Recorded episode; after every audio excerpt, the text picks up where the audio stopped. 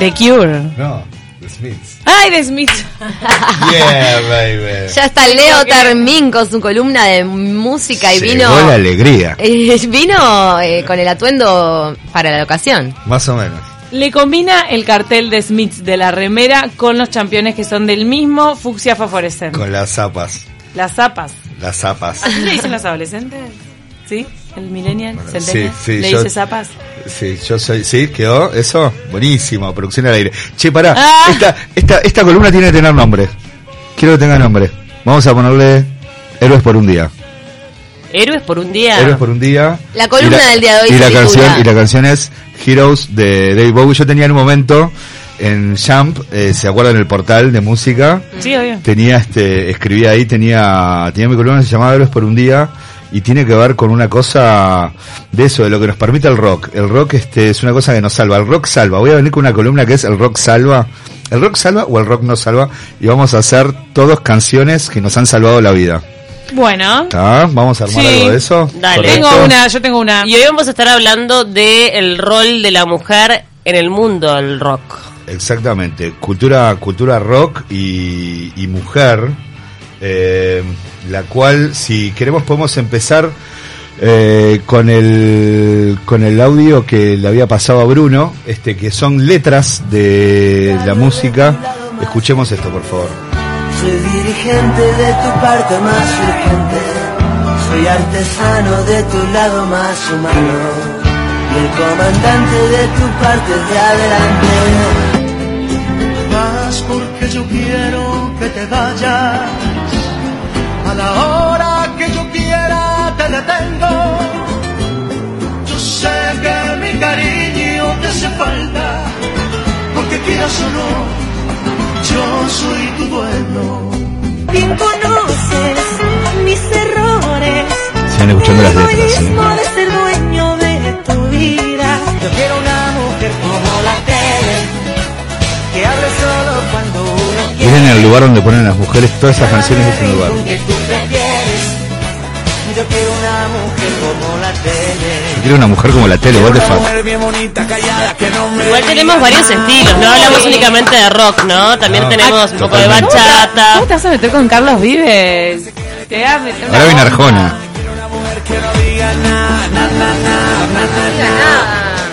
Carlos, Julio, Julio, cuidado me puedes perder. ¿es un remix hecho de tu autoría? No. Pero es una cosa, es un contenido que encontré que está muy bueno y viene, viene el caso.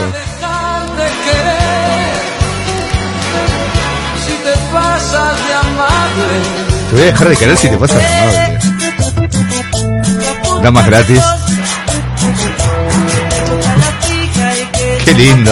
Está re contra de moda, eh, Damas Damas Gratis. gratis está en su momento.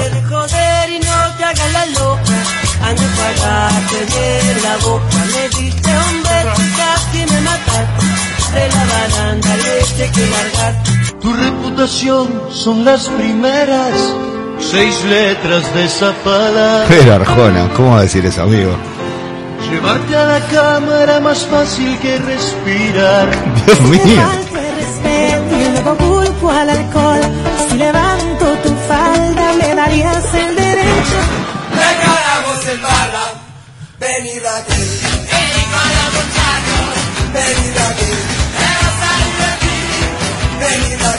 Y así, señores y señores, es como el, el, El popurrí machirulo. Sí, el popurrí machirulo y el, y el lugar en donde la industria del rock este, coloca a la mujer eh, básicamente desde que nace, excepto por un breve periodo. eh, ¿Cuál en es el breve periodo? En el cual, en el cual reinaba Elvis, en el cual reinaba Elvis y los Beatles. Porque en realidad lo que traslada, lo que traslada la cultura, la cultura rock que viene de la industria, es eh, replicar lo que ocurría con el cine. ¿No? Poner a la mujer eh, en ese lugar, digo, si vieron la película Judy, este, de Judy Garland ahora con René Zellweger, que ganó, que ganó el Oscar, lo van a, lo van a ver, ese lugar en donde incluso hay un momento en el que ella es chiquitita y viene, creo que es Louis B. Mayer, y le dice, eh, eh, chiquita, acá se hace lo que nosotros decimos, ¿no? O sea, Ah. no me importa si vos sos chiquita, si sos grande, si sos esto. Sí, si tremenda interpretación, la verdad, de René. Yo quedé Este, de cara porque además después me puse a buscar imágenes de Judy Garland de esa época, o sea, de cuando ya estaba terminando su Claro. carrera, y era tal cual, ¿eh? Sí, Wow, sí, sí, sí. Fue muy buena. La última interpretación, esa espectacular a lo, a lo, a lo Edith Piaf también, casi que como yéndose, ¿no? Sí, esa despedida. Este, muy emotiva esa película, la muy, verdad. muy, muy emotiva. Eh, bueno, Y que está- tuvo una vida complicada. tuvo una vida complicada. Bueno, ella se casa con Minelli, con el director de cine, tiene a Liza Minelli, de, de, de, de hija, etcétera. Liza Minelli después sufrió también, digo, lo que fue, lo que fue todo eso. Es una industria media feroz. Es, es sumamente feroz. Ella arrancó de, de Pendex, Judy Garland, en Mago de Oz. Mago de Oz. Mago de Oz. Claro. Pero claro, o sea, en el Mago de Oz te pinta un mundo de colores Claro. y todo el mundo marcado por el Mago de Oz y de Claro. repente su vida se fue al Es que lo que te muestra la película es que su vida estuvo condenada por esa Estuvo infancia. condenada. Paulita tiene toda la ¿Qué edad tenía cuando hizo el condenada. Mago de Oz? Y 12, eh, 13 Sí. años, 12 claro, años. que ella como, 13 como, como que fue rescatada de una familia bastante humilde, como Sí, de sí, granjeros, una cosa así.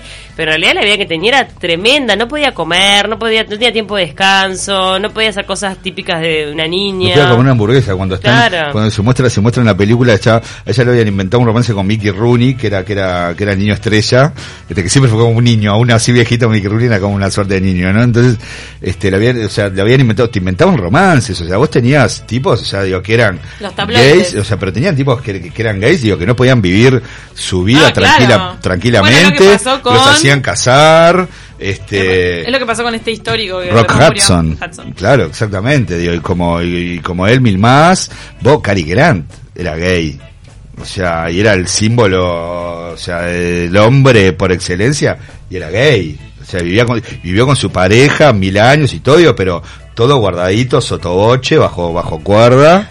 Este, claro, digo, porque, porque los estudios te condenaban y te subían. No te bajaban. llamaban nunca más. Exacto. No es como hoy en día que Ricky Martin salió del y vos closet y es podías Dios. y vos podías tener esas mujeres como podían ser May West como podían ser Marlene Dietrich como podían ser cualquiera digo se llevaban el mundo por delante pero igual eran rehenes de esa industria Pero sigamos de- con el del rock. cine. pero sigamos con el rock entonces qué tenemos el rock voy a, voy a, voy a, voy a leer breve- brevemente un poquito. Entonces dice, desde que el rock aparece en la década del 50, por una situación naturalizada en que el rock era el espacio para sublimar todas nuestras libertades, todos nuestros ángeles y demonios, y la sexualidad y el rol de género tuvo, al igual que la sociedad misma, avances y retrocesos, aberraciones y también momentos de compartir comunidad harto luminosos. Y si es y si en todos los planos de la sociedad en las últimas décadas las conquistas sociales para por y para las mujeres han sido dimisión más, reforma menos, lentas pero constantes en el plano cultural, sin embargo la industria del entretenimiento ha permanecido inamovible y ha continuado reproduciendo, si bien a veces de manera más sutil, la inagotable desigualdad de género que todavía sufrimos en nuestra sociedad. ¿Qué quiere decir con esto? El único momento en el que tuvo un descanso y en el que la mujer realmente fue protagonista, donde dice por paradójico que parezca el estilo musical que mejor ha aguantado el envite de las modas y las corrientes de la segunda mitad del siglo XX, es el que ha conseguido sobrevivir por su persistencia en valores como la rebeldía, la juventud del poder y no menos importante el sexismo. Es decir, el mismo espacio de degradación de la mujer era el mismo espacio en el que la mujer se permitía hacer todo lo que quisiera. Entonces, Ahí en el rock. En el rock. Bueno, Entonces, pero vamos a, a mencionar entonces a la gran Patty. A Patti Smith. Sí. Pero sí, pero todo eso viene a posteriori, por ejemplo. No, claro. apurando. no, pero qué quiero decir, o sea, nosotros cuando cuando cuando surge de repente la figura de Elvis, ¿no? Digo, más allá de que el rock viene de Little Richards y demás, etcétera, etcétera, aparece el chico blanco que consigue la industria, que es que era un un campeonazo y que es el con el que vamos a llevar el rock and roll a las casas blancas, o sea, para maximizar ¿no? Este, lo que era el fenómeno de masas y hacer una moneda, digo, porque esto nunca dejó de ser industria, ¿ok?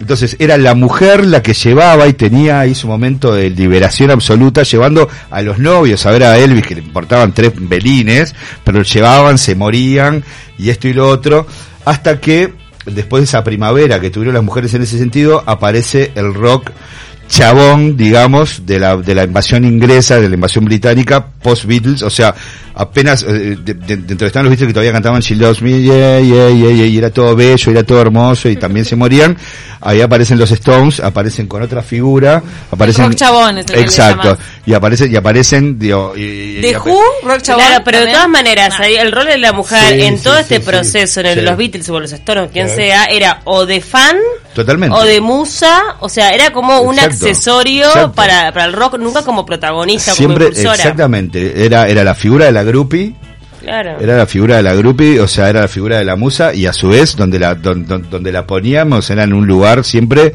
de venir pa- Pasividad. pasividad y venir para acá y hacer lo que vos quieras. Sí, y, y o sea, asociado y- y- siempre a los y excesos sexual. del rock, ¿no? Porque siempre estaba eh, como esa idea, ¿no? Rock, sexo, droga y rock and roll. ¿Sabes en qué película se ve clarito? En Casi Famosos. Exactamente, exactamente. Con las con las band-aids. Que era que era el, el- el- el- Porque hay una chica que es groupie, Claro, que era groupie que es la hija de que era Kate Hudson.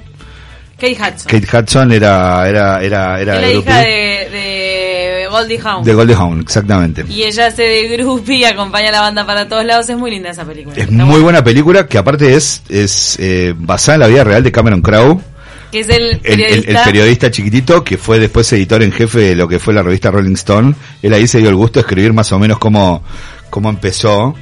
Y, y la mujer, y la mujer tiene eso. Eh, decía, así los Rolling Stones y todas las bandas de tipos duros que le seguirían abanderaron la liberación juvenil de los años 60 basada en la rebeldía, la independencia o la diversión desenfrenada, en contraposición a lo aburrido y alienante del entorno doméstico reservado para mujeres. Entonces dice, de esta división nada inocente de lo público y lo privado, surge la figura de la groupie, única figura femenina aceptada entre bastidores, como decía Paulita.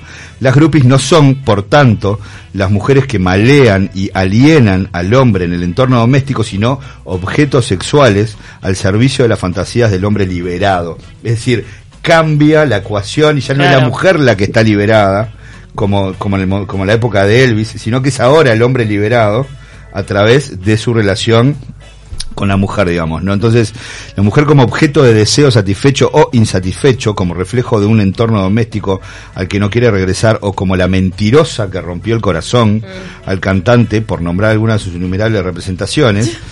Pero más allá de la perversa mirada que se posa sobre las mujeres, lo que predomina en estas canciones es el despojo de todo discurso articulado de lo femenino, y son tan solo canciones hechas por y para hombres o para mujeres fáciles. Claro.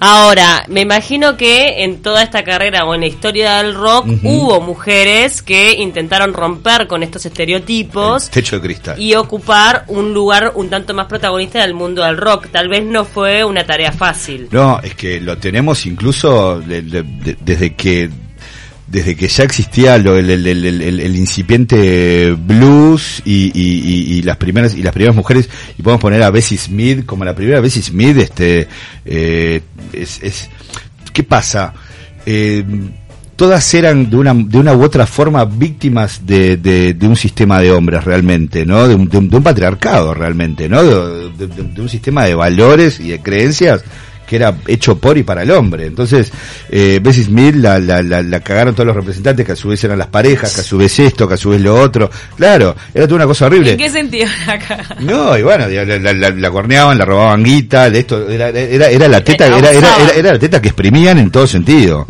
¿No? Este, después tuvimos una Ella Fitzgerald que lo, que lo mismo, después cuando aparece Janis Joplin, también Sí, ocurre Joplin. lo mismo, o sea, Ella se murió a los 27 de sobredosis. Janis Joplin Sí, murió a los un- 27 un mundo de exceso totalmente, pobre. Exactamente. La verdad, yo vi el documental, está muy Es bueno, que está en Netflix y ¿De Janis? Sí. Sí. Y la verdad que es triste, pobre loca. Nina Simone. Bueno, Nina Simone también Con está. quien después vamos a terminar, por favor, mírense el documental de Nina, este, que está Al está final todo Netflix. una desgracia, porque Al si juntás final- esos dos con No, el de no. Whitney Houston es pura desgracia. El rock es un tango, muchachos. Mirá, y después levantás un poco el ánimo mirando el de Beyoncé. el de, bailando el de después de Beyoncé, no sé, no lo vi. El de Este, Beyoncé está bueno. Sí, igual hubo un, un- poco de explotación, primero por el padre, Ah, siendo niña, sí, un poquito. O sea, Un paquete. Ah, pero en el documental lo cuenta, no me Sí. acordaba.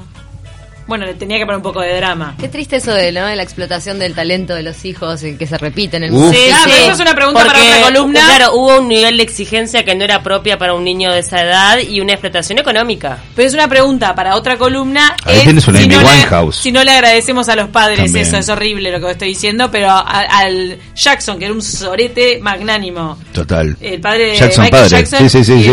Y Jackson Five. Five. A él, al padre de Luis Miguel, Sí. que también quedó inmortalizado en la serie. O Sí. sea, tremendo Sí. explotador. Vos decís, si ese no era tan explotador y El padre de los Beach Boys, que dejó a Brian Wilson, lo dejó, lo dejó Turulo. Pero por eso, al final, hubiéramos tenido a Michael Jackson si no... Bueno, ahí, ahí es donde vamos a. Otra columna. ¿Qué. Sí, pero, pero si recuerda, pero si recuerda vamos a la, a la, a la, a la gran película Whiplash. ¡Ah! ¡Whiplash! La amo. ¡No! La amo, o sea, vamos, Gran, vamos gran. a Whiplash en donde digo, te presiono, Psycho. te presiono hasta ver si logro sacar de vos lo, lo, lo, lo, lo mejor que puedo sacar de vos, si puedo sacar ese Charlie Parker, digamos, ¿no? Como quería J.K. Simmons, que lo, que lo adoro, ¿Qué onda el este, en final esa, de en esa película. El final es como una venganza. Hay veces como que no me queda Es como una clara. venganza, es como una redención, es como un si puedo, es como un te entendí, te entendí a dónde vas, ahora sí. Es como una cosa así. Qué tensa esa película, por Muy buena favor. película. Es un thriller psicológico. Damien final. Chazelle, el director el de La La Land. Amo, amo al baterista. ¿Cómo que se llama? No sabemos. Eh, sí, eh, pero ta, se nos fue. Y después, y después lo que tenemos es, por ejemplo, decimos, los, números hablan por sí solos. Si el pop está repleto de Madonas y Lady Gagas, la industria del rock o del heavy metal ha invisibilizado el potencial creativo de las mujeres y en general de toda aquella persona sin un buen encaje en los esquemas heteronormativos. Entonces, en un bar de bandas que van desde Oasis hasta Manowar, la presencia de grupos musicales formados, aunque solo sea parcialmente por mujeres, es puramente anecdótica. ¿No? En ese sentido, sí, contame. No, que las poquitas que hay, claro, Oasis, eh, ayer se, creo que en estos días estaba cumpliendo aniversario de uno de sus Sí, hijos. claro. Y bueno, todas esas entran en chabón entonces. Rock Por eso, chabón. sí, que el rock chabón, yo, yo- yo le pongo Pero las chabón canciones de porque- Oasis, porque las viene- canciones de Oasis no son tan chabón. No, no, no, pero no, pero Oasis, o- Oasis no, estamos hablando básicamente más de lo que fue los Stones, Led Zeppelin, de lo que puede haber sido Aerosmith, de lo que puede haber sido eh, mil bandas más en los 60s y 70s, los los, los, los Doors, los, los Doors mismos en un momento, digo, pero también de- con, con la poesía encajando desde otro lugar, pero de todas maneras el lugar en el que se situaba la mujer eh, no varió y ya lo escuchábamos, ya lo escuchábamos hoy en el en el popurrí este inicial, eh, no varió ese, ese lugar en donde me dejas o te dejo ir si yo quiero o o sea siempre si yo quiero. Vas porque yo quiero. Siempre, las cosas es si yo quiero o, o vení y te hago esto o tal cosa o tal otra, o sea, Muy la, mujer es un es, es, es- realmente es un es un objeto, digo, no no tiene es como que no tiene no tiene poder de decisión. Nos están llegando mensajes y tenemos que ir cerrando. Le avisé a un fan de Smiths que está que está la columna del campeón. Grande, maestro. Ah, entonces hay un Es fan de los Smiths que nos está escuchando. es el uno. Tenés que ver las fotos y los videos en redes sociales este de su look. Este amigo es el uno. Leo, nosotros tenemos una chica más rock que Shaira Panzardo. Es Shira nuestra, Panzardo, Shira Panzardo es una crack. es nuestra Patti Smith. Eh, puede serlo, sí, claramente. Pero son, son, son, son todas cosas que también han, han, han ido cambiando. Por eso es muy bueno, pese, pese a que no es mi palo digo, de lo que puedo escuchar. El otro día cuando me veía el documental de Taylor Swift, eh, Miss Am- ¿cómo es? Miss, Miss Americana, eh, que le dije a José, che, hagamos algo de esto, digo, porque te muestra una mina muy empoderada, una tipa que la, la, la, la cagó el representante, Sí. sufrió abuso, sufrió de todo, ¿no? El Bueno, el día que hagan la Sí. columna de Taylor, hagámosla Sí. en conjunto con José, porque ella maneja la información No. secreta. Ella Nadie sabe más, mundo sabe más que, es José. yo estaba, yo estaba afuera y, y- y le dije, de, de- gorda, me, me vi, me, me vi esto. Eh, ¿Qué te parece si hacemos una columna y, y, y- y ta, y- y explotó, explotó, explotó en unicornios y arcoíris, ¿no? O sea, Saltaron este arcoíris, José. Totalmente. Bueno, tenemos que ir cerrando. Y ahora bueno, vamos cerrando, vamos, vamos, vamos Por a poner favor. una canción de Norberto nos de está Nina- puteando. Dice, ¿qué comentario pobre sobre Joplin vivió como fue su voluntad? Claramente. Y sí, se pero rompió. ya sé, obvio que fue su voluntad, pero uno mirándolo desde afuera, a mí me parece que fue una vida triste en, en algún aspecto. Janis Joplin, si no se moría a los 27 hecha pelota.